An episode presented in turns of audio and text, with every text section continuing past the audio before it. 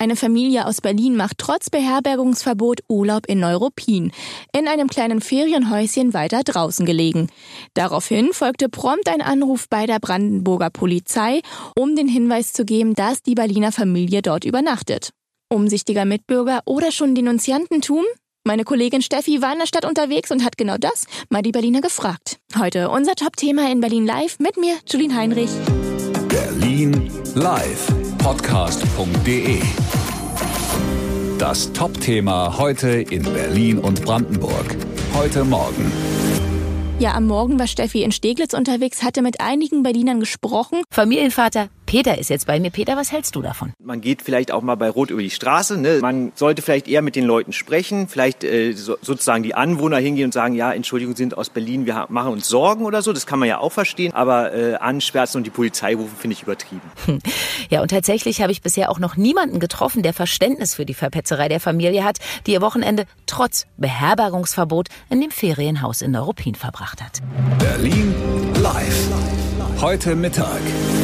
Einen Berliner, der nicht so viel von der Übernachtung in Brandenburg hält, den hat Steffi dann in Rude getroffen. Haben Sie da Verständnis, dass so eine Leute verpfiffen werden, äh, weil die sich ja wirklich nicht an Regeln gehalten haben? Oder ist jetzt schon Ja, eher... gut, wer, sich nicht an, wer sich nicht an Regeln hält, der hat eben Pech gehabt, wenn er da ankommt. Und dann äh, sagt eben der Herbergsvater oder wer auch immer da, der Hotelier, äh, ja, Sie kommen eben aus dem Risikogebiet und dann fahren Sie mal wieder nach Hause.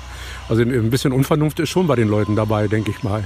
Also man kann sich auch ein bisschen zurücknehmen während der Zeit. Es ist nicht der Hauptgrund, dass man nur verreisen muss. Man kann auch zu Hause bleiben und man kann sich jetzt auch hier in Berlin gut machen. Ja, also äh, total verständlich natürlich, weil es geht ja auch auf, um gegenseitige Rücksichtnahme. Nur stellen Sie sich aber vor, das ist eine vierköpfige Familie mit zwei Kindern.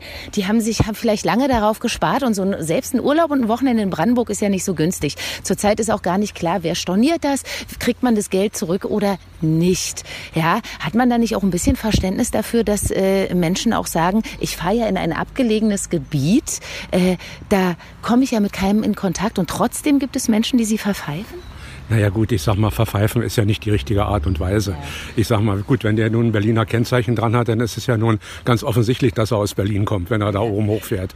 Ja, also deswegen, also äh, wie gesagt, also meine Meinung ist, man muss nicht unbedingt wegfahren. Ich habe auch Verständnis dafür, auch wenn die Kinder da sind. Es gibt hier noch schöne Spielplätze, so wie hier bei uns, dieser riesen Abenteuerspielplatz. Da können sich die Eltern auch mal auseinandersetzen mit ihren Kindern. Genau. Das ist meine Meinung. Und deswegen bin ich nämlich heute tatsächlich hierher gefahren, weil jetzt müssen wir Eltern ja so ein bisschen auch gucken, mein Gott, äh, wir haben so viel Schönes in Berlin. Ne? Ich habe schon so oft von diesem Abenteuerspielplatz gehört. Heute gucke ich mir zum ersten Mal an. Warum ist denn, warum ist es denn ausgerechnet auch hier schön? Naja, erstmal sind wir hier am Stadtrand. Man kann ja auch noch weitergehen. Wir sind ja dann auch an der Grenze Brandenburg. Da kann man auch sehr schön spazieren gehen. Also das lohnt sich schon, hier mal rauszufahren an den Stadtrand. Und der Abenteuerspielplatz, äh, der hat ja offenbar auch einiges zu bieten. Ja, das ist hier vorne der Spielplatz für die Kleinen mit, mit Sandkiste. Dann ist hinten die große Ritterburg. Da läuft gerade einer lang, wenn Sie das sehen. Da, da geht gerade einer. Müssen Sie sich mal ansehen. Ja, Eine ganz große Ritterburg ist das. Dann ist noch ein kleiner Bolzplatz da. Ja. Dann ist noch ein kleiner Basketballplatz da. Also das lohnt sich schon. Ja, schöne Ecken in Berlin haben wir hier auch, das stimmt, äh, wie zum Beispiel den Zoologischen Garten. Da hatte Steffi dann am Nachmittag Lisa aus Thüringen getroffen und sie auch gefragt. Verständnis mit der Familie oder eher nicht? Also ich finde es eigentlich eine Sauberei, dass man da jemanden verrät, anzeigt, weiß ich nicht, da kommen doch Erinnerungen an von vor 40 Jahren zurück. Also, ne? Habe ich zwar nicht miterlebt, aber was man da so für Geschichten erzählt hat, das fand ich also eine Ungeheuerlichkeit, vor allem weil sie ja wirklich auf dem Land waren, ganz alleine, mitten auf dem Dorf, sage ich jetzt mal. Ne? Also finde ich furchtbar. Ja. Ja, vielen Dank. Ähm, wie verbringen Sie denn jetzt die Herbstferien? Hatten Sie vor zu verreisen? Wir sind hierher gekommen und aus Thüringen.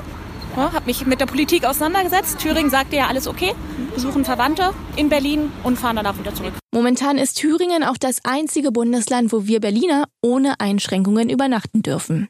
Das war heute unser Top-Thema in Berlin Live. Mein Name ist Julien Heinrich. Falls Ihnen der Podcast gefallen hat, gerne abonnieren auf Ihrer Lieblings-Podcast-Plattform. Aber natürlich können Sie auch alle Folgen ganz entspannt nachhören auf berlinerpodcast.de. Hören, was passiert.